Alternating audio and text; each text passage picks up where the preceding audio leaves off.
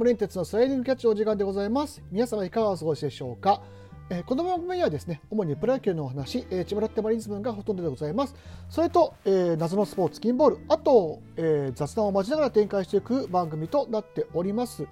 えー、さてですね先日、えー、前回の放送でお話しした通りですね、えー、今回は、えー、その野球の遠征旅行の2日目のお話を、させていただければというふうに思っております。はいえー、まずですね、まあ、あのホテルを、えー、出発してですね、えー、まず神戸の三宮の駅ですね、まあ、あのちょっと大阪来るのもね10年ぶりぐらいだったもんですからあのなかなかその交通のねあれがあのうまく分かってなくてですねあのどうやって行くかみたいな感じでまああのなんだ地図アプリだったりだとかあとその乗り換え案内みたいなものをねいろいろ見ながら、えー、ぐるぐるぐるぐる、まあ、迷うそんなに迷うことはなかったんですけど、まあ、なんとなくちょっと不安を感じながら 行きまして、はい。えー、と無事、あの待ち合わせ時間通りに、えー、神戸の三宮駅に着きまして、えー、そこでですね、あの普段ね、えーと、タイガースキャストとかで、MC やってらっしゃったとかあのうちの、えー、番組のたまにあのライブ配信とかもねあのご一緒させていただいてるあの三越柴さんという方がいらっしゃるんですけどあのその方と、えー、お待ち合わせをしてですねあの神戸案内、まあ、もしくは神戸と大阪案内を、まあ、1日ちょっとしていただけるということなのであのお言葉に甘えて、はいえー、案内をさせていただきました、はい、でまずですね僕はあの三越柴さんのツイートを見てですねあの欲しいなと思ったあの野球カステラっていうね、えー、謎の食べ物。謎の食べ物ってことはないんですけどあの僕ずっと人形焼きだと思ったんですけど実はあれはあのベビーカステラの野球の形をしているものだと。要するにベビーカステラのよく屋台で売ってますよね。ああいうなんかガチャンってやってやるやつですよ。あれの、えーとまあ、グローブだってバットだったりボールだったりっていう形のものらしいんですよ。でそれをまず、えー、買いに行きましてでそれの建物がねまあすごい、えー、まあいすみませんちょっとあの表現が正しくないかもしれないですけどちょっと古い建物でございましてあの本当にやってるのかと 心配になるぐらいの 建物なんですけど、まあ、あの近づいてみて中入ってると実際やっててですねあのすごいお年を召した方がですね、えーと、これから焼くっていう準備をされててで「あのすいません」って入ってきたら「お客さん」っていう あの声がしてで奥からあの女性の方がいらっしゃってですね「あ今ちょっとあのないんですよ」ってね、まあ、あのあのしばらく経つとできるんですけどって言ってで予約をしてでまたその予約を指定した時間に行ってあの無事買えたと。いうことでございまして、まあ、本当にでも素朴な味で美味しかったですねあの東京帰って食べましたけどもあの僕はねあの買ってる間もあの近所のお住まいであろうあのお年寄りの方がいらっしゃって「あ今ないの?」なんて聞いてたぐらいなんでやっぱりあの地元にすごく馴染んでるというか地元にね愛されてるお菓子なんだなっていうのをすごく感じました。はいでその後ですね、あの三宮にまた戻りましてあの北の偉人館っていうあの坂道のところですね。神戸っていうと坂道のイメージなんですけどの中腹にあるですねダルビッシュミュージアムっていう、はい、あのいわゆるダルビッシュですよ。あの今パドレスいるダルビッシュの、えー、まあ記念館っていうところに行ってきましてあのいろんなね、えーと、1分の1ダルビッシュの等身大のあのなんだ、えーと、あれはフィギュアフィギュアって言わねえなあのマネキンか。っていうのも飾った後そのオールスターで時のリングとかユニフォームとかあと当時ね、えー、と中学校の時に着てたあの使ってたグローブとかあとねえっ、ー、となんユニフォームとかっていうのも全部飾ってあってこれはあの500円だったんですけど入場料。あのなかなかあのボリュームがあってよかったです。あとバッティングシミュレーターっていうのがあってダルビッシュと勝負ができるんですけどあれがなかなかねすごく成功にできててですね難しいんですよ。で変化球の曲がりとかえぐくてわあんなに曲がるのっていうのをね体感できました。はい。あのすごく面白かったです。あれ多分1回やるだけでも3400円取られると思うんですけどあの僕ら以外誰もいなかったんで1人3回ずつぐらいやりましたね。それだけでも多分500円以上あのあの元が取れた甲斐があったんでよかったなと思います。はい、でその後ですね今度あの、えー、またあのお昼を食べにですねあの金目の駅の方に戻りましてここで初めてあの姫路名物の泥焼きっていうのを食べたんですよ。あのなんだろうなオムレツ版明石焼きみたいな感じの食べ方ですね。あの要するにオムレツみたいな大きさのドンっていう明石焼きみたいな出てきてそれが、えーとまあえー、とあれだしかだしと,、えー、と揚げ玉とネギを、えー、つけながら食べるというふうなものだったんですけどあ美味しかったですね非常にはいであの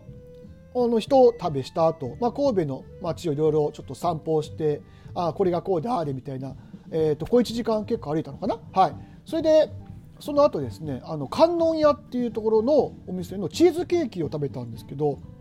これちょっとあのネタバレしちゃうんで言いませんがあのちょっとびっくりしたチーズケーキでした。でもこれ美味しかったですよすっごく。はい。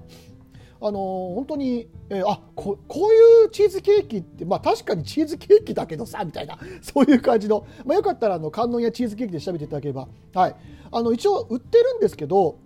冷凍とかであの東京にも確かあるって言ってたかな。ただあの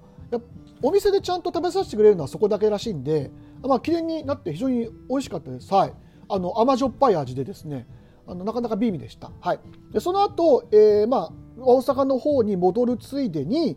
えー、甲子園前に寄りまして甲子園歴史館、えー、僕は一番今回ちょっと見たかった、はい、ところに、えー、案内をしていただきました。でもちろんそのタイガースの歴史もありますし、えー、と高校野球あと甲子園だとねあよく甲子園ボールっていうねアメフトの、えー、正式もあります。でそれの展示とかもねあの興味深く見させていただいてあのドラフトのね あの実際あの第一順でね、えー、とあの関野さんの声でね指名を受けるシミュレーションとかあったりとかあと VR であのブルペンからあのなんだっけリリーフカーに乗ってブルあのマウンドに行くまでのね体験ができたりだとかあの資料自体も面白かったんですけどそういう体験ができたのも非常に、えーと、面白かったですね。それとですねあの高校野球のコーナーあの甲子園ボールとかのコーナーを全部通過した後に最後にあの甲子園のですねバックスクリーンの下に入れるんですよ。で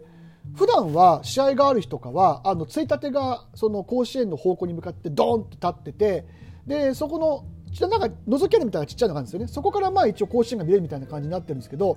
えー、とこの辺は試合がなかったので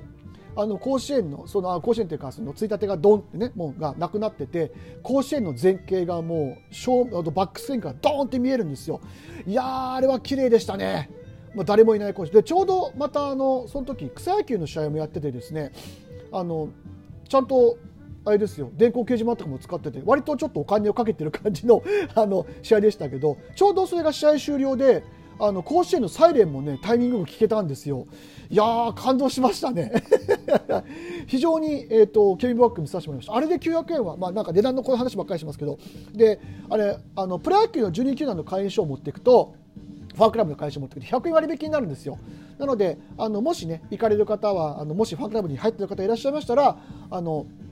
えー、会員証を持っていくと100円割引なんでおすすめです。はい、でその甲子園の裏にあるあのえーと、さあれはなんだ甲子園神社かな？なんだっけ？佐野神社かな、はい、にもねお参りもさせていただいてあのなんか寅年だけにある御朱印があるって聞いたんですけど、まあ、ちょっと行った時間がもう5時過ぎてたんであのしゃむしゃも閉まってるのはちょっとそれはあのいただけずということでちょっとそれは残念です。けどまた行く理由ができたんでいいかななんて思ってね、はい、であの甲子園駅とかも僕が2005年2006年か行った時のあの交流戦のね、えー、阪神・ロッテ戦で行ったんですけどその時よりやっぱ全然なんか綺麗になっててホームもすごく広くなってましたね。あとあの甲子園駅降りてすぐのとこにバラックがあってなんかそのバラックがずっとねあの縦に並んでてそこにグッズ屋さんがいっぱいあったんですけどそれが全部排除されてあの公式グッズの専門店が2つドンドンって形で置いてあるっていうえー、感じになってたんでだいぶなんかそういうところの景観もすごく綺麗になってましたね。はい、でもやっぱりその甲子園のあのえーと、風格は変わらずということで非常に面白かったです。はい、あの今回ってやっぱりあの案内してもらってよかったなというような場所ございます。本当野球ファンだったら絶対一度は行ってほしい場所の一つですね。はい、えー、その後で今度えーと、難波の方にね向かいまして嫁さんに頼まれてたあの551蓬莱のあんまんを、えー、無事ゲットしましてあれねあの本店にしか売ってないらしいんですよあんまんってでねあの帰ってきて食べましたけどあの東京帰ってきてあ美味しかったですねであのなんだろう関西っていうか午後地の蓬莱のあんまんって粒あんなんですね。はい。本当にあのびっくりしました。それにで、えーと、終わった後に今度ですねあのえー、大阪に戻りまして、えー、トマトさんってねあのこれもタイガースキャストの MC をやってらっしゃる方ですけどこの方と、えー、待ち合わせして3人夜、えー、あの本当にいろんな話をしながら楽しく、えー、飲んで本当にあのラストオーダーになるまでねずっと飲んでましたけどあの本当のいろんな話をさせてもらあのすごい貴重な話をねいろんな熱い話をさせてもらってちょっとここでは言えないんですけど あのこれからのなんか自分の配信のあれとかって何を聞いてもらってすごくえ楽しく、えお酒を組み交わすことができました。はい、本当にあのまあ、昨日その前の日とねあの初日といい今日といい本当に僕は人に恵まれてるなというのをすごく感じた2日間でした。はい、で、えーと、これ次の日にまた今度京都にね移動してあの京都観光をするわけなんですけどもこの話はちょっとまた、えーと、次回にさせていただければなというふうに思っております。はいえー、というわけで今日もお聴きいただきましてありがとうございました。森ン哲でした。